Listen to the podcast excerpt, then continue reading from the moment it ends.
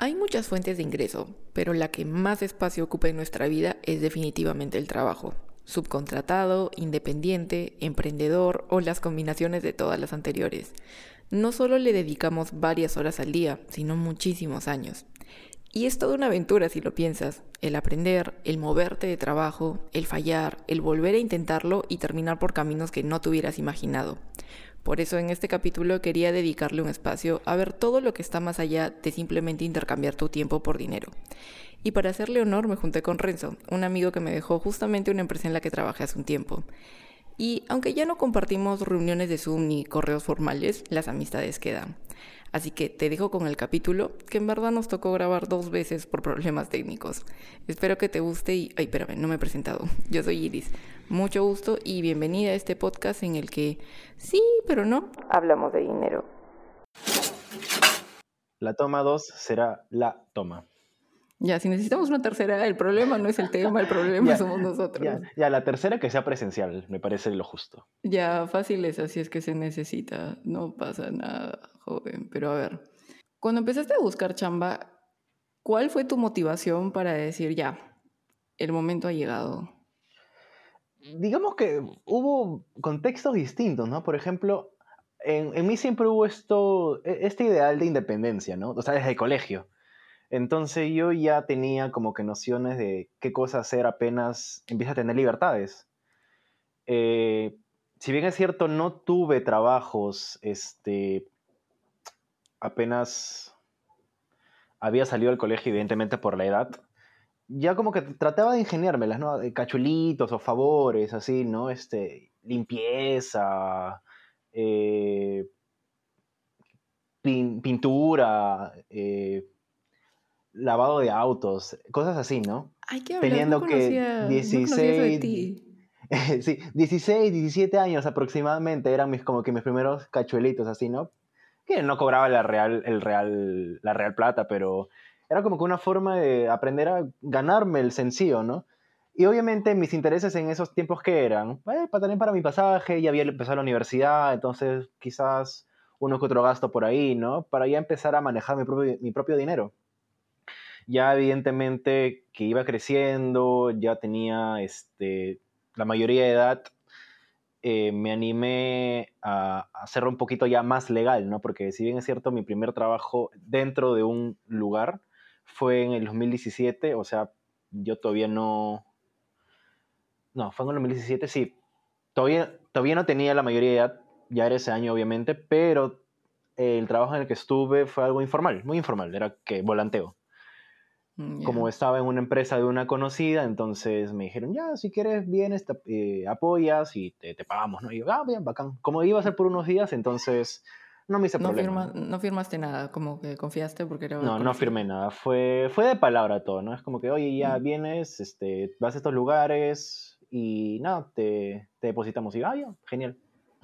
Y ni siquiera me lo depositaron a mí, recuerdo que se lo depositaron a mi mamá y ahí recién ella me daba el dinero, porque yo no tenía, no, no podía tener tarjeta en ese momento, pues.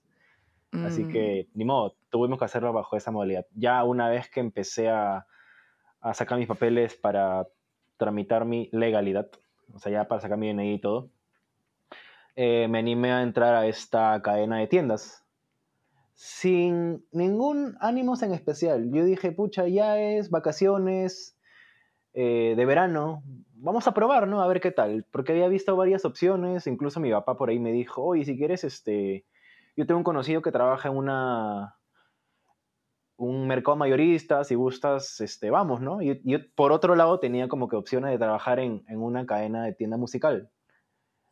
Y pensaba postular con mis amigos y todo. Te hablo del 2018 ya. Mm. Entonces dije, ya, bueno, tengo otras opciones, vamos a ver cuál, cuál me lía, ¿no? Y me, me, me, mandé, postulé a esta cadena de tiendas y fue la primera que me aceptó. Ya era algo más, más formal porque me dijeron que firme contrato, tenía que hacerme exámenes de sanidad, tenía que sacar carnets, tenía que llevar eh, recibos, entonces... Eh, Pero todo esto seguía haciendo con el como con la motivación en ese, bueno, en ese, en esa última de encontrar algo que hacer en ese tiempo de verano, vamos a decirle. Sí, digamos, ya vamos a, vamos a trabajar estos dos, tres meses hasta que empiece clases. eh, y ya con lo que, con esta plata que gane, ya me manejaré una vez que empiece la universidad, ¿no? Y ese fue mi primera, mi primera, mis primeros ánimos de querer trabajar, ¿no? Y además probar, ¿no? Porque siempre, siempre está el prejuicio, no, este, ¿cómo vas a trabajar? No, enfócate en los estudios. O sea, yo no quería eso, yo siempre dije, vamos a trabajar y vamos a ver qué sale, ¿no?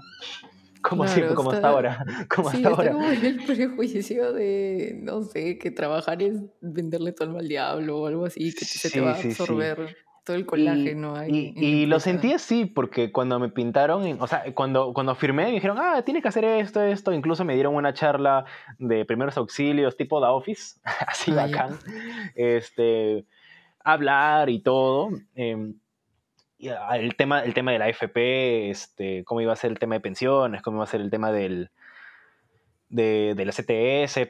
Para mí, sin saber, ¿no? Porque un chivole y 18 años que... Pero sí lo llegaste a... entender o sentiste que estaban hablando chino. O sea, afortunadamente eh, estaba la supervisora, coordinadora que habrá sido la, encargada de la inducción y ella más o menos como que aterrizaba un poco el, el, las definiciones de cada, de cada palabra, ¿no? Porque al igual que yo, habían personas de mi edad, habían chivolos que también estaban quizás este, eh, en plena edad universitaria y están igual de perdidos que yo. Entonces, ya pues menos mal, eh, esa, esa, persona lo, lo pudo explicar y ya más o menos eh, pudimos entrar de razón, ¿no? Y así fue, así fue. La, la, primera, la primera mitad de ese año, me, mi primera experiencia formal trabajando fue así. Y bueno, pese a que ya había empezado la universidad, yo dije, bueno, me mantengo bien, me, me mantengo ganando dinero todavía tengo cordura mental y física, así que vamos a darle. Y ya, obviamente, en el último tramo, esa, ese tema sí se desbordó completamente. Mi culpa, quizás, por un tema de manejos y ya sobre exigencia. Pero me sirvió bastante, ¿no? No solo a, nivel de, de, de, profesión, ¿no? Sino de, de, carácter, a nivel social también, porque conoce gente y termina siendo amigos. Entonces, ya eso fue como que mi, primer indicio en el mundo laboral, ¿no? ahí tengo varias cosas que decir, entonces ponte por el, por el primer punto, con eso que te preguntaba de si te explicaban, no sé si sientes que hay como un círculo vicioso de que en cada trabajo te piden como una cierta experiencia, pero si va a ser tu primer trabajo, ¿cómo así vas a demostrar que has tenido experiencia previa? Entonces me daba la curiosidad por saber si asumían que tú sin haber tenido ningún otro trabajo similar antes, iban a pensar que ya debías de saber lo que era la FP, la CTS y todo. Y no, qué chévere que se hayan dado el tiempo en realidad de, de, explicártelo. Y de ahí lo otro, que es un punto a favor para esta segunda vez intentándolo, es que sí las motivaciones, al menos de nosotros dos ahorita, sí han sido bien, bien diferentes. Ahorita te cuento la mía. No, y definitivamente lo de independencia, empezar a manejarte tú mismo, sí es una de ellas. O sea, como que hay muchas motivaciones, muchísimas existentes, nada más que algunos le rían más a una que, a otra. Y creo que en mi caso, por la naturaleza de mi carrera artística súper complicada todavía en el país y en general, yo creo que la mía era un poco más, no sé, demostrar que, lo que todo lo que he aprendido ya lo voy a volcar en el mundo laboral. Eh, o sea, sí era bien difícil antes encontrar espacios, por suerte ahorita ya hay un poquito más, que, contrataran a, personas que hubieran estudiado esto, así como alguien que, no sé, estudia filosofía o arqueología, encontrar espacios de trabajo para ellos o la motivación viene, siento que un poquito más de la, no sé si, no, desesperación creo que es una palabra muy exagerada, pero como del, del estrés de, ya, es lo que toca, es lo que empieza. Y, y al final sí creo que puede tener un resultado no mejor, pero se siente más tranquilo cuando buscas el trabajo como desde esa paz de, ok, vamos a intentarlo. Y en tu caso lo intentaste saliendo del colegio. Bien, es este, no, lo había pensado y me estoy enterando ahorita de la historia de, lo, de tu época mil oficios. Pero bueno, sea cual sea tu motivación, ya todos en algún momento empiezan su vida laboral. Y la tercera, Chumas, no lo apunté, espero que no se me haya ido. Ah, no, no, ya me acordé. Yendo a ese tema de cuando, o sea, seguías trabajando en esta empresa de cadena, en esta cadena, entras a la universidad o regresas a la universidad, ¿En qué momento empiezas a sentir el, como que ya este choque de ya no está funcionando? Eh, bueno, digamos que ya para el 2018, la primera mitad del 2018, yo, yo ya me encontraba en mitad de carrera, estaba en quinto ciclo. Y los cursos ya demandaban mayor tiempo de prácticas. Eran, era un ciclo en el que tenías que estar haciendo grabaciones, tenías que estar quedándote en las islas de edición, tenías que quedarte para armar encuestas, para coordinar en grupo, para hacer este, trabajos en grupo también, ¿no? Porque eso conllevaba exposiciones, monografías. Entonces, ¿cuál era mi tema acá? Yo estudiaba de 8 de la mañana a 1 de la tarde y mi horario de trabajo era de 2 a 11 de la noche. Entonces, muy aparte que tenía solo una hora para llegar de Surquillo hasta San Miguel, eh, yo, digamos, cuando terminaba de trabajar, no es que ya mismo estaba en mi casa haciendo mis cosas, era que ya llegaba a once y media de la noche a mi casa, en lo que me bañaba, en lo que comía, en lo que me alistaba. Digamos que empezaba a hacer las cosas de la universidad plan de 12 de la noche. Trataba de desocuparme lo más rápido que pueda hasta las una, dos, máximo tres de la mañana. Entonces yo tenía como que tres horitas para dormir porque tenía que levantarme a las seis, seis y veinte aproximadamente y estar nuevamente a las, a las siete en la, no, a las ocho en la universidad. Pero claro, así, en la universidad es levantarte a las seis y media, salir a las siete. Claro, Sí, entonces, y así era de lunes a viernes, ¿no? Salvo algunos días en los que podía salir temprano y ya cuando sentí que empezaba a colapsar, me tomaba esas horitas para ir a mi casa y dormir, aunque sea una hora. O incluso dormía en tienda. Llegué a, llegué, a hacer este, esas cosas. Y me iba rápido de la universidad, llegaba a tienda y como todavía no empezaba mi turno, dormía ahí. Fue, fue una etapa bastante caótica. ¿Y, por qué lo digo esto? Eh, habrá sido aproximadamente entre mayo y junio. Yo, yo, yo me fui de esa tienda, exactamente me acuerdo, el, 10, el 15 de junio del 2018. Me acuerdo clarito porque el día siguiente era el debut de Perú en el Mundial. Me acuerdo clarito. Mm. Sí, me acuerdo que me, compré mi camiseta, compré mi álbum incluso. o sea, me acuerdo clarito de esa etapa. Entonces, para ese, para ese periodo de mayo-junio, ya los trabajos eran más demandantes de tiempo. Yo había entrado en un grupo donde el trabajo final era hacer un, cortometraje. Entonces yo me salté todo. reunirte. Exacto. yo me salté todo lo que era la pre y la producción. Entonces, ¿qué tenía que hacer yo? Tenía que pagarles a estos compañeros para que no me voten no sé, tenía que pagarle el almuerzo a los actores, tenía que darles para los pasajes, que no era mucho afortunadamente, pero al menos tenía que hacer acto de presencia, entre comillas, eh, para que al menos pongan mi nombre en, ese, en ese trabajo, ¿no?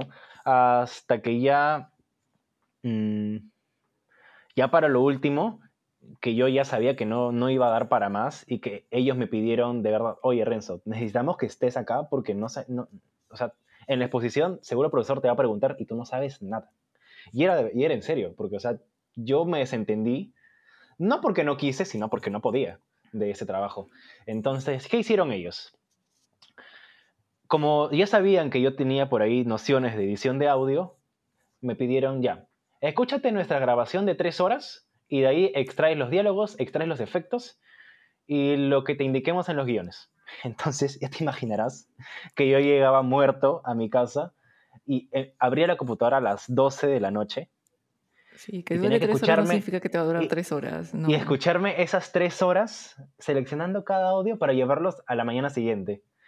Y así habré estado dos semanas, hasta que ya entregamos el trabajo, presentamos el cortometraje eh, y nos aprobaron.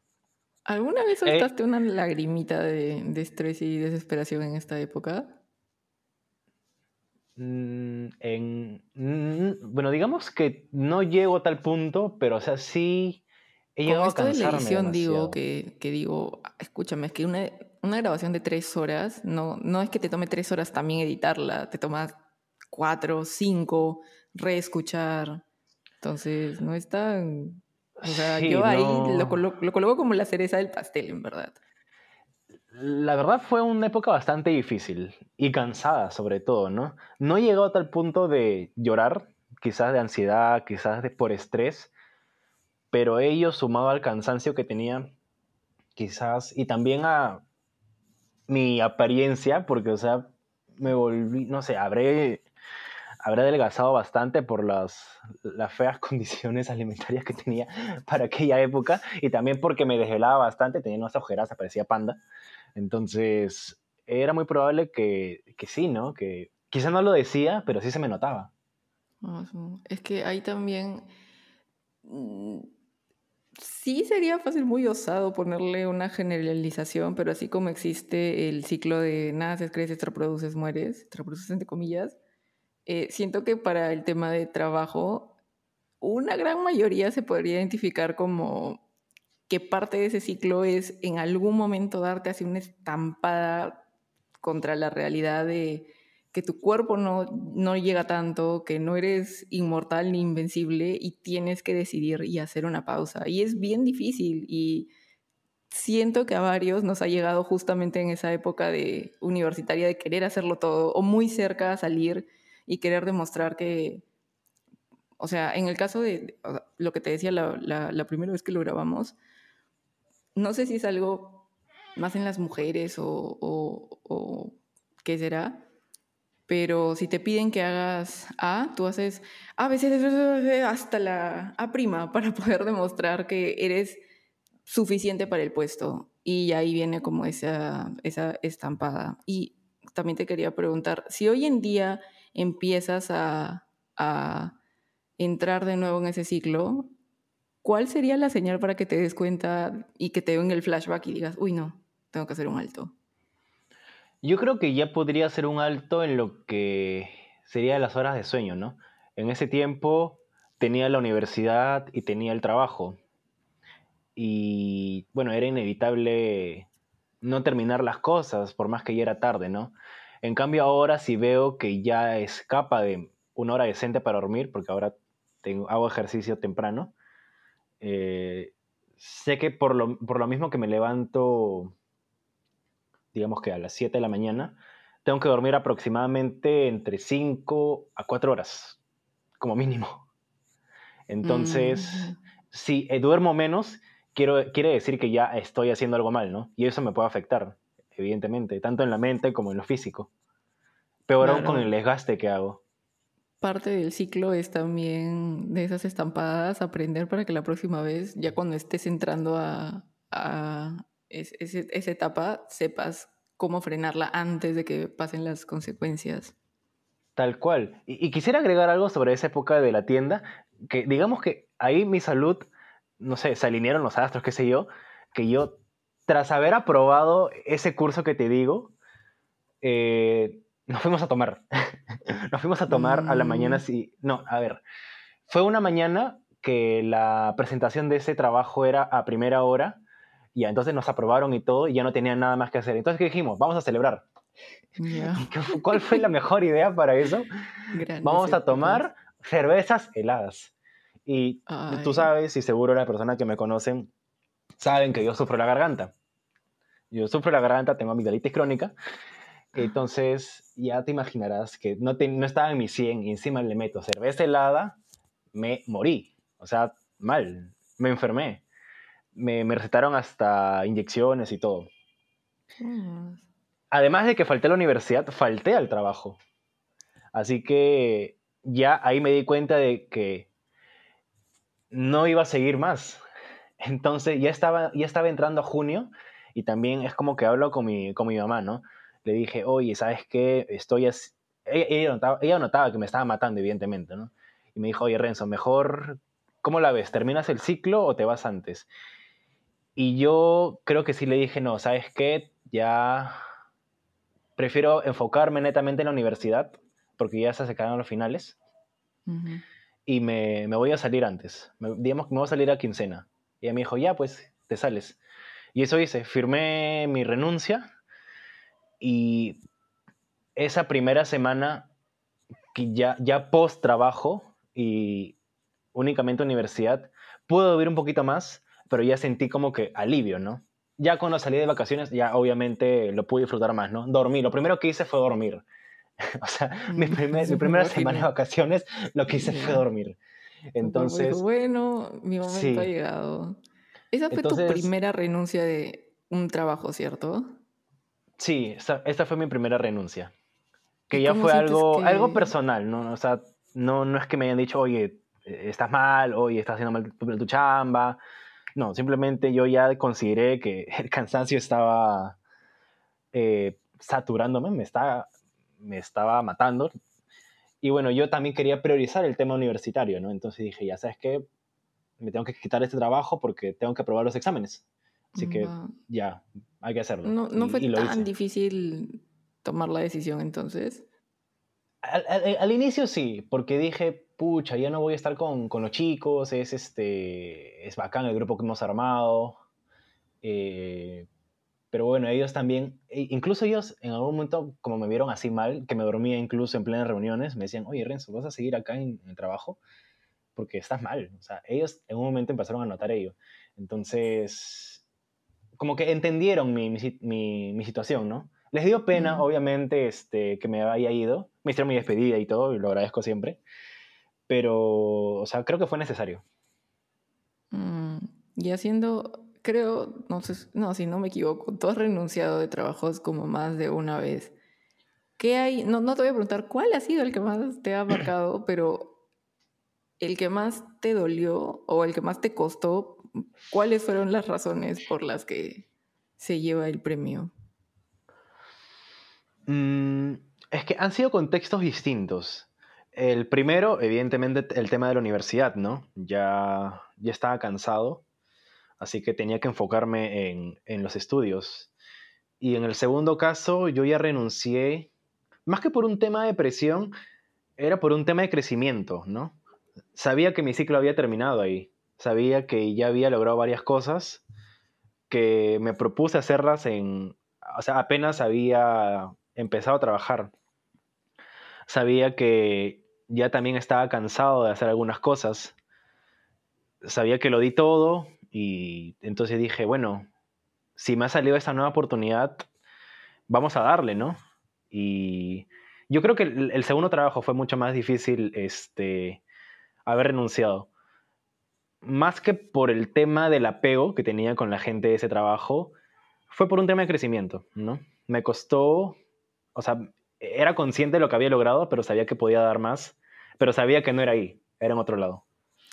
Ah, su, qué fuerte. Es que también hay un tema en eso con, con, el trabajo y ahorita que me lo cuentas, lo que pasa es que en la primera situación, tú me dirás si me equivoco, pero es como casi que no te quedó de otra, porque ya, tu cuerpo se está cayendo a pedazos. Sí. Y en el segundo, no pasó, entre comillas, absolutamente nada o sea, no hubo un evento canónico que desenvolviera la renuncia, fue una decisión propia. Y cuando no pasa nada, entre comillas, y todo está aparentemente bien, dar ese paso es lo que sientes que, que estás desencajando con el equilibrio, una cosa así.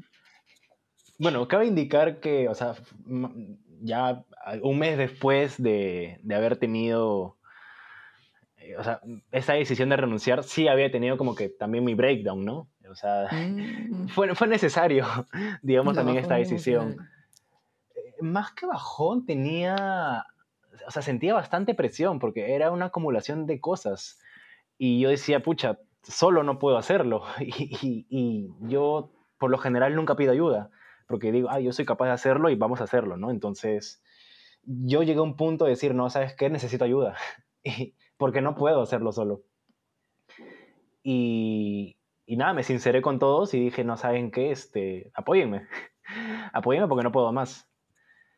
Mm. Y, o sea, ello, bueno, como que dio pie, ¿no? A que digan, ya sabes que ya, ya cumplí mi ciclo acá, ya, ya hice dos años, ya esta gente con la que he compartido va, a estar conmigo o no en, esta vida y, pero, o sea, las amistades quizás que haga queden, las otras quizás las vuelvo a encontrar en otro lado, pero, o sea, igual yo tengo que abrir mis alas, ¿no?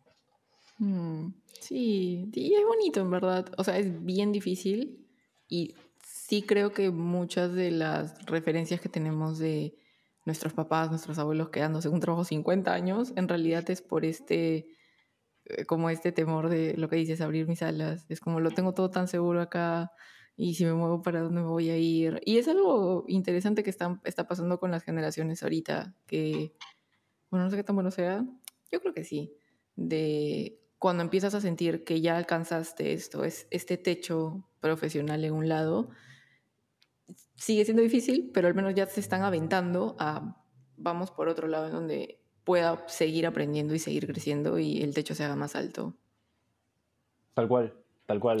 Fue, por eso que también ya este, decidí salirme de este trabajo, ¿no? Porque dije, ya, ya dos años en este, en ese tema, o sea, estuvo buena la experiencia, los contactos, la gente, las amistades, todo.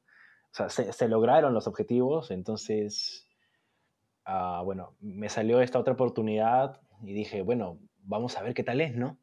Ahora va, ahora va en serio lo que es el tema netamente estar en la cancha, ¿no? Porque, bueno, el otro trabajo nos agarró mitad presencial, no, una partecita presencial y casi todo virtual. En cambio, lo otro ya era netamente en la cancha. Entonces dije, bueno, vamos, ¿no? Es algo nuevo, será bueno, será malo, pero algo, algo se aprenderá. Mm. Oye, con esto de, pedir ayuda que mencionabas, me entra la curiosidad. ¿No la pedías en algún momento porque sintieras que, no sé, te iban a juzgar y a decir, uy, no tiene estómago, no aguanta o algo? ¿O es de dónde venía eso? Yo lo veo más por un tema de capacidad, ¿no? Yo dije, mm, ya he estado en otras situaciones quizás más adversas que esta. Entonces, si he podido con ellos, ¿por qué no voy a poder ahora? Entonces, dije, bueno, hagámoslo, ¿no? Pero obviamente ya llega un punto en que las cosas se tornan peor, se acumulan y encima como tratas con gente, ya este no, no depende netamente de ti, ¿no? O sea, están evaluando tu trabajo. Entonces, ya eh, en ese punto yo llegué y dije, no, es, de verdad, no puedo hacerlo solo. Y tuve que pedir ayuda. Mm, ahí este, sí me entré la curiosidad porque también encuentro otro, otro choque eh, sí, lo escucho en varias entrevistas cuando eh, les hacen, le dan espacio a empresarias, a, no sé, fundadoras, CEOs de quién sabe dónde, que a veces no piden ayuda porque, y sí les han dicho en otros trabajos como, mm, pensé que aguantabas más, por lo que te decía, eso también debe ser una situación laboral, si ya por temas de género, que, no sé, si, si tienes a un hombre y a una mujer serias, a, los, a la mujer le vas a pedir que sea extremadamente seria para creerle y que esté más o menos al, al nivel. Y eso ya también es un tema como cultural y demás, que sí se está luchando. Pero eso, si la mujer pide ayuda, a veces siente que le van a decir, o sea, que no debería de pedir ayuda, debería de ella saberlo todo, y si la pide, se empieza, se empieza a colocar en esa situación vulnerable.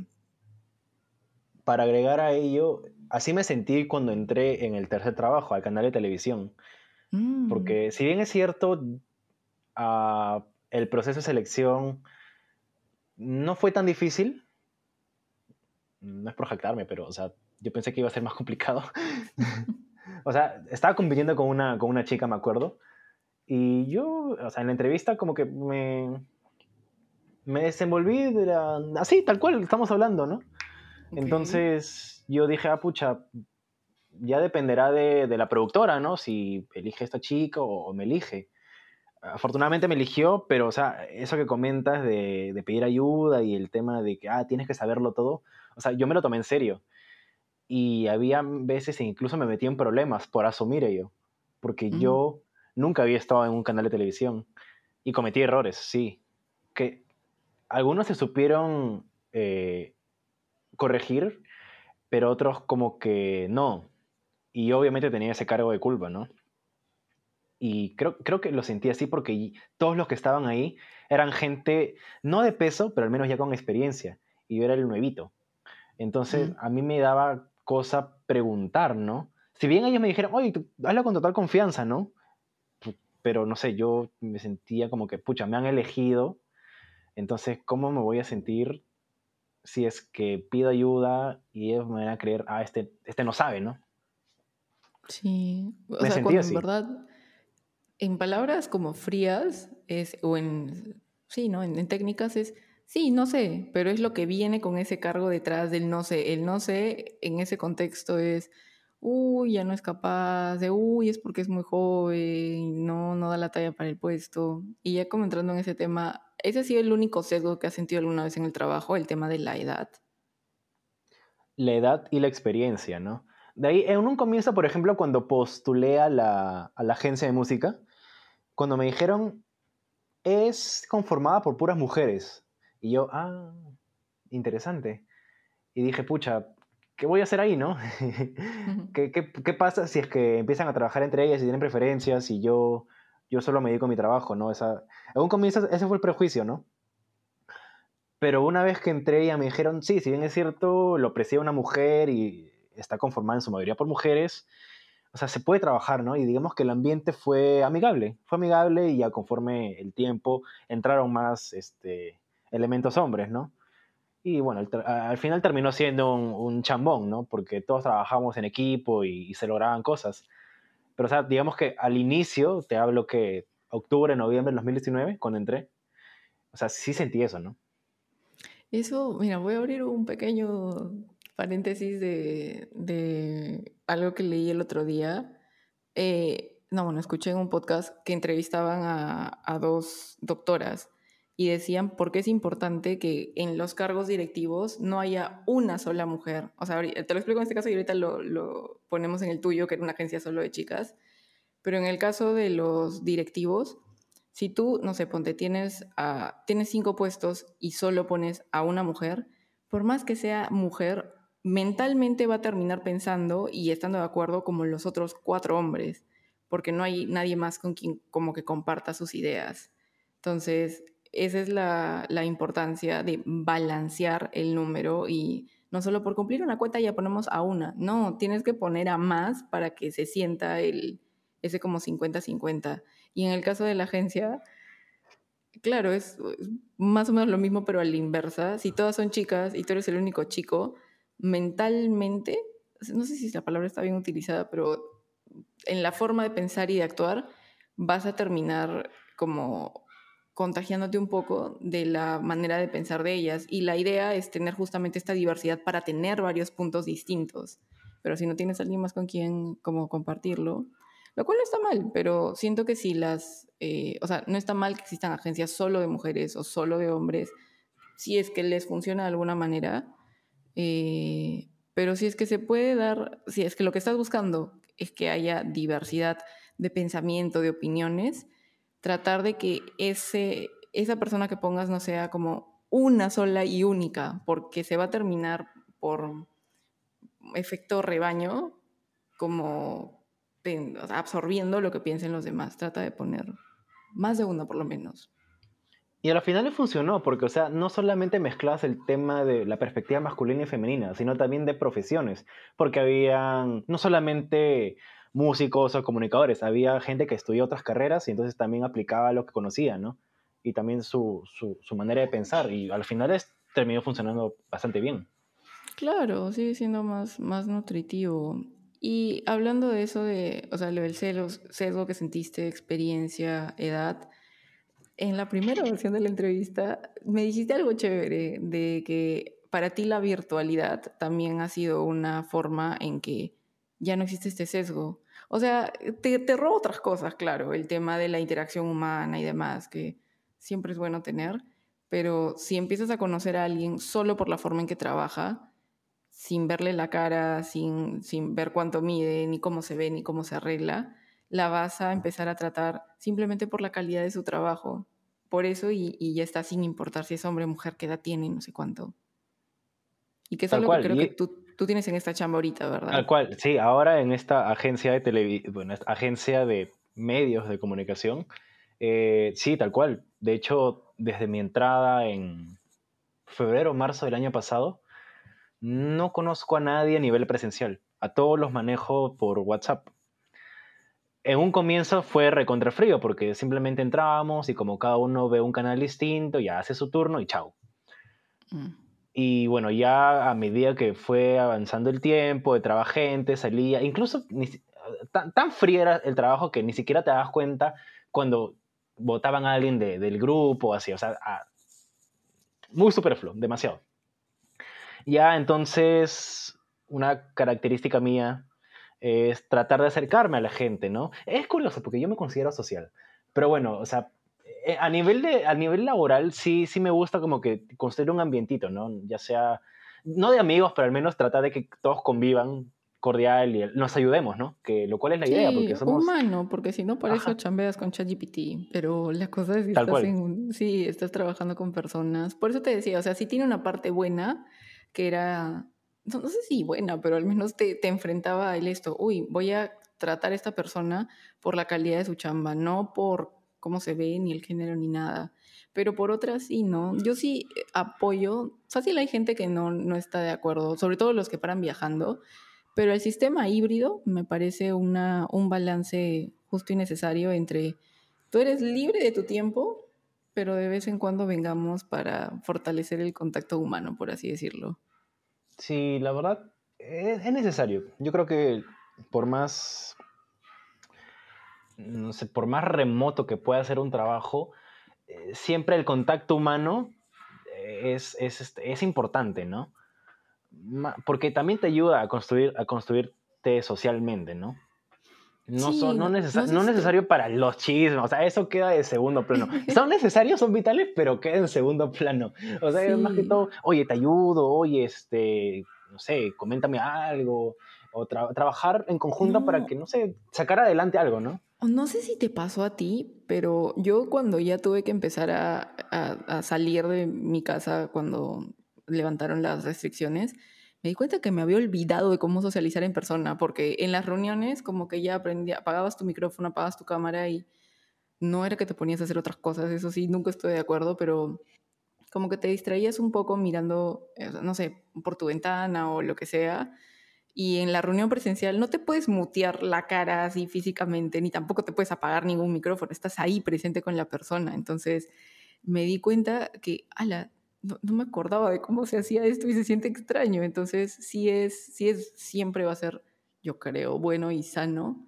tener ese, ese contacto. Y el sistema más chévere que le he escuchado alguna vez a una empresa, te juro que es demasiado bueno para ser cierto, pero existe es que trabajan en remoto todo el año y la gente para viajando y así, pero creo que una o dos veces al año, no sé si lo cubre la empresa o, ya es como parte del pago y todos están de acuerdo en eso, pero juntan a todos en, un país determinado. O sea, la empresa está basada en Colombia y ya bueno, si estás en México, en Marruecos o dónde, pero te me vienes acá y creo que hacen como una especie de campamento de tres, cuatro días y ahí como que tienen su bus de sociabilización para luego regresar ya hacia el país que se quieren largar para seguir suena trabajando. Buenazo, suena buenazo. Suena muy bueno, ¿sí o no? Sí. Me encantaría implementarlo, pero no sé qué tanto eh, se aplique en la chama en la que estoy. Al menos de momento, lo que hemos hecho fue ya crear un grupo entre todos los que clipean, porque así se llama el cargo que hacemos, clipeador y gestor de contenidos.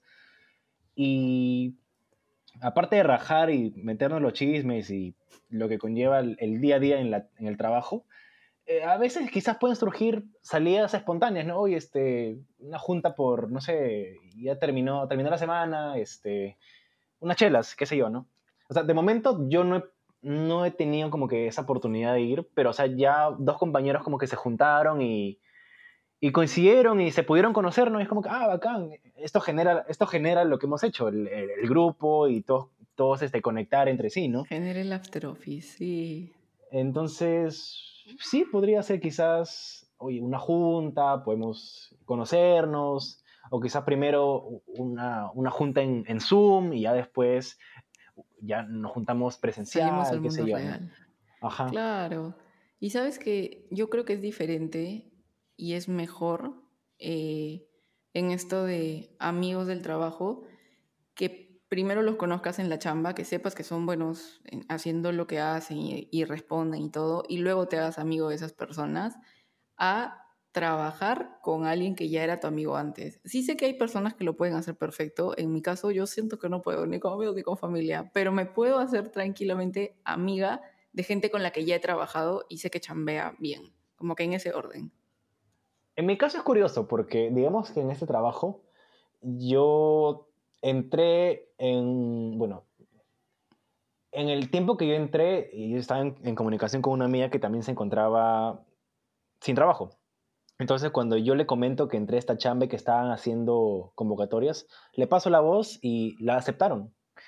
Entonces, ella era mm. mi amiga, evidentemente, pero ella empezó a trabajar en otra área distinta a la mía, en otro país. Y así, y así pasó. O sea, ella siendo, siendo mi amiga y compartimos el mismo entorno laboral yo sé quién es y estoy seguro de la calidad que, hace su, de, que tiene su chamba, ¿no? Y ya tiempo después, también otro amigo que se quedó sin trabajo, le dije, oye, están haciendo convocatorias, métete. Y, ah, pero también se metió. En el día a día no se cruzan, digamos. O sea, hablamos a veces, por ejemplo, no sé, se le cae la señal y me dice, oye, ¿en qué estás? Este, se me ha quedado la señal, eh, lo reporto, ¿no? Y al comienzo yo lo tenía que ayudar porque no sabía, evidentemente. Pero ya después este, él se manejó solito, y lo conozco, lo puedo, lo puedo vacilar las veces que quiera y él también a mí, porque es mi pataza. De hecho, estos amigos son de la universidad. Eh, no coincidimos en el horario de trabajo, pero sí coincidimos, o sea, en, el grupo de lo que es los mismos cargos, ¿no? Entonces, no sé, eh, lo que mencionaste de no trabajar con alguien que ya conoces, al menos en estas, en esta circunstancia, a mí me funciona. No choca conmigo, pero sí sé con quién estoy trabajando, ¿no? Claro, quizás en, tu caso puede ser porque, eh, por eso te preguntaba si, si en el día a día están con, en, el mismo equipo y demás. Y pues profundizo en lo, en lo que dije. Creo que alguna vez sí he trabajado con, con amigos pero ponte, si es como una línea bien delgada de, pucha, a ver, ¿a quién estoy recomendando? Y estoy segura que tú los recomendaste o les pasaste la voz porque sabes cómo chambean. O sea, por ahí en el trabajo eran los primeros ahí en, tenerlo listo. Nunca faltaron a su exposición o algo así. Entonces, sí, esta cosa de, ya, si voy a involucrar en mi ambiente laboral o en el ambiente laboral a un amigo o a un familiar, tengo que ser muy objetiva de ok, puede ser muy buen pata y bien buena onda, pero en como lo que involucra un trabajo que es responsabilidad, compromiso y demás, ya. Genuinamente ahí así, a la, la de a de veras, cuánto es su nivel en, en, cada una y si puedes, y, y, en verdad, si te da paz, tú anda con todo y ya lo que pase después, un poco que es responsabilidad de esta persona. Pero o sea, ya andas dudando y es como medio por compromiso y esto, sí es como fácil pensarlo un poquito antes de involucrarlo. Pero qué chévere que sea el sistema este y que, pucha, cada vez como que se pueda en, tu empresa abrir esos espacios y que esté cayendo gente que tú ya conoces y que genuinamente sabes que hacen buena chamba. Sí, tal cual. Y eh, justo eh, un poquito agregando a lo que mencionabas, en caso de que estas personas que tú recomiendes fallen, también cómo quedas tú, ¿no? Es como que, vaya, los encargados que dirán de ti, ¿no? Estás, estás recomendando a cualquier persona, qué sé yo, ¿no? Entonces ahí como que también te quedas con esa, esa culpa, ¿no? Sí, no, es como esa responsabilidad cuando recomiendas a alguien.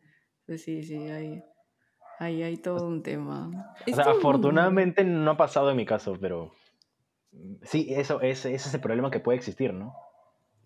Sí, no, de, de todas formas. Todo un, dilema es el tema de, del trabajo, de lo que involucra, porque no es solamente como, como estamos viendo, el tiempo que estás ahí eh, y eres tú solito, sino que ponte si aparece la oportunidad de recomendar a alguien y demás, empieza a mezclarse con otros círculos de tu vida que ya no son nada más del trabajo.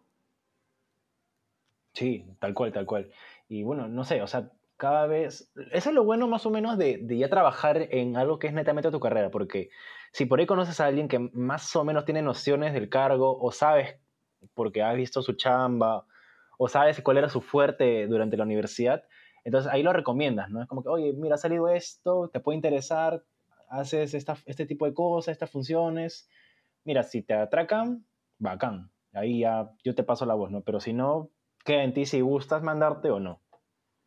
Claro, dijiste algo interesante, que ya es netamente tu carrera. Y siento que ese, esa no sé, ese dilema de lo que vas a estudiar es lo que te vas a dedicar el resto de tu vida, eh, ya como va quedando un poquito en la duda, pero te quería preguntar si tú has sentido que a lo largo de los trabajos has ido adquiriendo habilidades que no son necesariamente de tu carrera al 100%, pero que te podrían llevar incluso a otra industria distinta. A ver, digamos que en el primero de estos, en la cadena de tiendas, definitivamente eso me ayudó a reconocer que para los números no estoy. con, que, con decirte que para manejar dinero, manejar este, caja, trato al cliente, o sea, eso me ayudó a decir no más. no más. Lo apliqué porque, bueno, ya, ¿no? O sea, tenía que. Pero es algo, en, es algo en el que ya no volvería.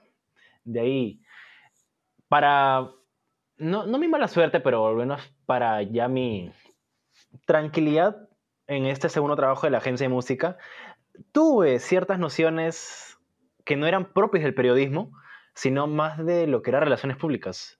Yo estudié, si bien ciertas comunicaciones, pero yo no pensaba hacer relaciones público. Y me ayudó, o sea, yo dije, pucha, el trato con la gente es aburrido, eso es horroroso. Pero al final terminé haciendo amigos y los mismos clientes. Si bien es cierto, siempre nos dijeron, no te hagas amigo de los clientes. Para mí era fácil ganarme su confianza porque tenía que estar atrás de ellos, ¿no? Y bueno, algunos de ellos me consideraban, otros de ellos no, pero o sea, el trato más allá del profesional se dio, ¿no? Así que no, no habría problemas en ese caso. Entonces, como que por ahí tenía las facilidades. Y bueno, ya el tema de las redacciones, el tema de los armados, las estrategias, ahí sí, bueno, en la redacción no tanto, porque es, es, algo que aplico ahora, pero las estrategias sí, sí es algo nuevo que, que adquirí, ¿no? no, no las tenía antes planeadas para lo que era mi entorno laboral, pero aplicarlas y también estar acompañado de un equipo fue algo nuevo y también algo un, poquito adverso al comienzo, ¿no? Porque no sabía hacerlo. Y cuando llegó el momento de que tenía que hacerlo yo solo, porque hubo algunas campañas que me encargaron hacer todo eso a mí solo, justamente para que aprenda a hacer este tipo de movimientos, me costó. Lo terminé haciendo, pero me costó y obviamente aprendí, ¿no? Es bonito como que puedas ver atrás y, ver todo eso que... No, no, bueno, es que no me puedo equivocar, es una opinión que cuando terminas la carrera sientes como que inconscientemente ya aprendiste todo eso y eso es lo que vas a utilizar y cuando empiezas este mágico mundo laboral, te das cuenta de que hay muchas otras cosas que desarrollas en la cancha, cosas que no te imaginabas que ibas a aprender y terminas aprendiendo. Y la idea sería esa, ¿no? Que en cada trabajo ganes algo.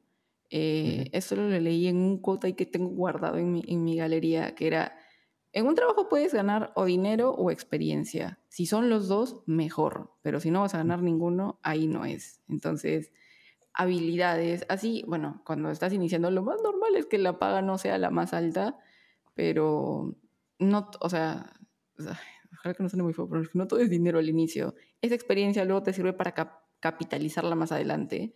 Y obviamente, o sea, conforme vas avanzando, vas buscando trabajos que tengan y más dinero y más experiencia, y ambos, y así vas, vas avanzando. Pero esto que es un largo mundo muy aparte de esos aspectos, también te ayuda a, decir qué cosa ya no quieres volver a hacer, ¿no? O al menos tratar de mm. llevar tu camino a qué cosa ya no quieres volver a repetir. Al menos en mi caso dije ya, ni más con las cajas, ni más con la atención del cliente, eh, ni más con la televisión, por ejemplo, ¿no?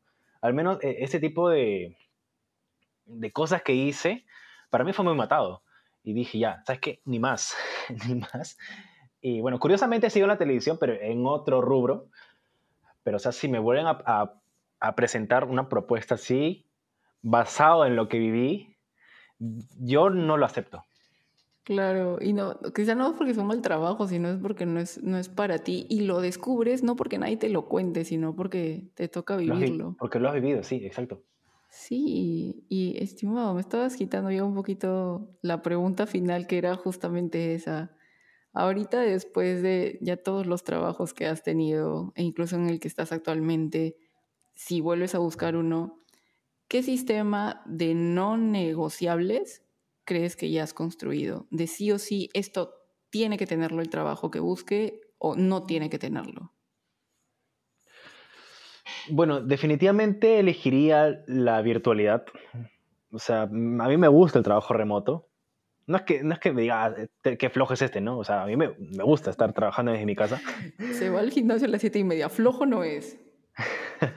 no, No, o bueno, un poquito, porque a veces sí hay que dormir, ¿no? O sea, hay que descansar, más, más allá del ejercicio, o sea, hay que, hay que, uno, uno se casa tarde, tiene que, tiene que reponer las fuerzas luego del dancing, así que, hay que... Eres hombre nocturno, que creo que es, es, diferente, y no todos los trabajos presencial, no, una, una gran mayoría de trabajos creo tienen un horario más diurno, entonces no entraría mucho tu sistema de hombre lechuza. No, porque lo probé y definitivamente no va conmigo. Que, que mm. justamente fue el del canal de televisión, que ahí me hacía madrugar y por más que me decían, no, tu horario va a ser de 9 a 5 o 6 de la tarde, yo era el que cerraba la puerta en canal, así que mm. definitivamente no. Eh, ¿Qué más? A ver, virtualidad sí me encantaría. Bueno, elevar mis, mis aspiraciones económicas, obviamente, creo que cualquiera. Eh, a ver, ¿qué me gustaría que tenga? Bueno, me gustaría que siga teniendo relación con lo que es la escritura, ¿no? Ya he, descubierto y se ha, evidenciado que es mi fuerte y me gustaría que tenga algo que ver con ello, ¿no? Porque si es algo más para pensar, eh, si es algo más para trabajar en equipo, no tendría problemas pero me gustaría algo en lo que yo me sienta como pez en el agua, ¿no? En algo que sé que voy a hacer bien, porque es algo que sí sé y algo que me gusta sobre todo. Claro, y eso, esos dos independientemente de la industria. Sí, sí, independientemente de la industria. Incluso no me gustaría alejarme de lo que es la música, solamente que ya no como un relacionista público, sino como alguien que escribe, ¿no? Quizás sobre música, quizás hace notas, quizás reseña y cosas así, ¿no? Va.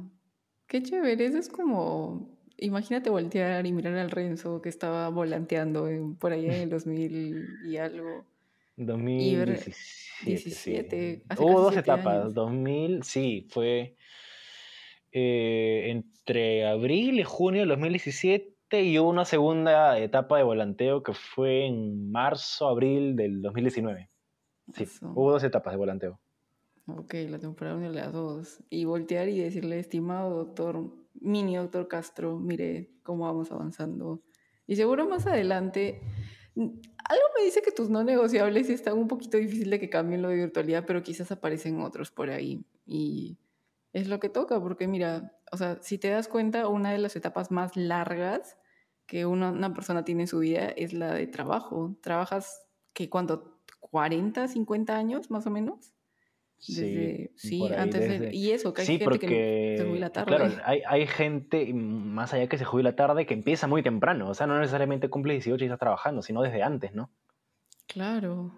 Entonces, es válido eh, conversar y encontrarle el gustito a esto. Eh, si finalmente es, lo consideras simplemente la fuente de ingreso que te paga las cuentas, está bien.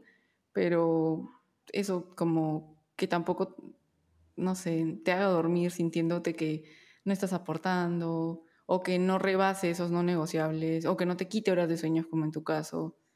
Entonces, hacer, hacer el trabajo lo más nutritivo que se pueda en la medida eh, de lo posible para uno. Eso. Sí, yo creo que ya cuando empieza a afectarte de manera mental y física, ahí sí ya tienes que ponerte a pensar bien las cosas, ¿no? Y siempre reconocer, y eso lo comentamos en la primera grabación, lo que es el hartazgo laboral a lo que es el cansancio laboral. Terminó. ¿Lo puedes repetir, por favor, en esta versión para que quede? Eh, bueno, para los estimados oyentes, hay que tener siempre en cuenta cuál es la diferencia entre lo que es el hartazgo laboral a lo que es el cansancio laboral. ¿Y qué sería como, cuál sería el punto en donde se diferencian? Yo creo que el cansancio va como algo que es del día a día, ¿no? Es como que, ah, su, qué flojera trabajar, ¿no? Pero dale, hay que hacerlo porque, bueno, yo vivo para esto y, bueno, dentro algunas, algunas personas les gusta su trabajo, entonces ya, hay que hacerlo y el cansancio es algo que todos tenemos, ¿no? Es como que, ah, termina el día y, pucha, estuvo buena la jornada, pero ya hay que descansar y el día siguiente otra vez con lo mismo, ¿no? Yo creo que el hartazgo empieza en que ya te empieza a carcomer la vida, ya no, ya no, o sea, estás en modo avión, en piloto automático, mejor dicho y ya no, ya no, ya no idealizas nada, ya no, ya no sabes nada, empiezas a afectarte mentalmente, empiezas a estar cansado de todo, literal, o sea, no cansado físico, sino ya de todo. Entonces, ya ahí es que tienes que evaluarte varias cosas, ¿no? Y decir, no, esto me está afectando la vida y tengo que cambiar. Mm. Yo creo que ahí Por eso empieza el vale la hartazgo. pena- Sí, vale la pena de vez en cuando o siempre estar consciente de cómo se siente uno y escuchar como hacia adentro. Y ahí está la respuesta, en tu interior. Tal cual. Ahí va. Estimado doctor Castro, creo que hemos concluido con éxito este segundo capítulo. Se logró. A ver, un segundo que paro para que se renderice. Ah, no, espérame, antes de pararlo, ¿algún cherry para que puedan leer tus notas o algo? Eh, bueno, ya creo que, no, bueno, lo- las personas que por ahí me tienen de contactos ya, ya saben que trabajo para Canal 9. Eh, sí, soy un urraco, por si no lo saben. por si no lo saben, soy- pero no solamente nos soy un urraco, exhibiste. soy un periodista, por favor, que también escribe noticias serias. O sea, no soy simplemente un periodista de espectáculos. También hago noticias serias, ¿ya? Eh, no, eh, trabajo para Canal 9. Si pudieran leer las notas que aparecen ahí o lo que aparecen en redes, en, lo mismo, en el mismo YouTube del canal, o sea, bacán, porque todos esos contenidos los hago yo.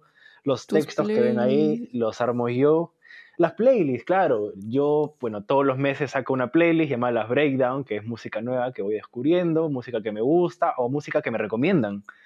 Así que yo eso lo saco cada fin de mes. Si tienen por ahí alguna recomendación, a algún artista que me quieran dar a conocer, yo gustoso en escucharlo. Un disco, un artista, lo que quieran, yo, yo feliz. Me encanta descubrir música nueva. O música vieja, pero que al menos para mí resulte nueva. O sea, yo, yo feliz de recibirlo redes, bueno, Renzo tiene IG en Instagram, de ahí en X, ya no es Twitter, es X, eh, eh, arroba Rax, como siempre, ahí es donde más me manejo por lo general. Música, a ver, primicia, voy a sacar algo nuevo. Eh, Ujú. para estos No meses solo a sacar reseña algo nuevo. música, también hace música. No solo reseño, hablo o vivo música, también eh, hago música. Tengo un proyecto personal este, ya de, desde hace varios años.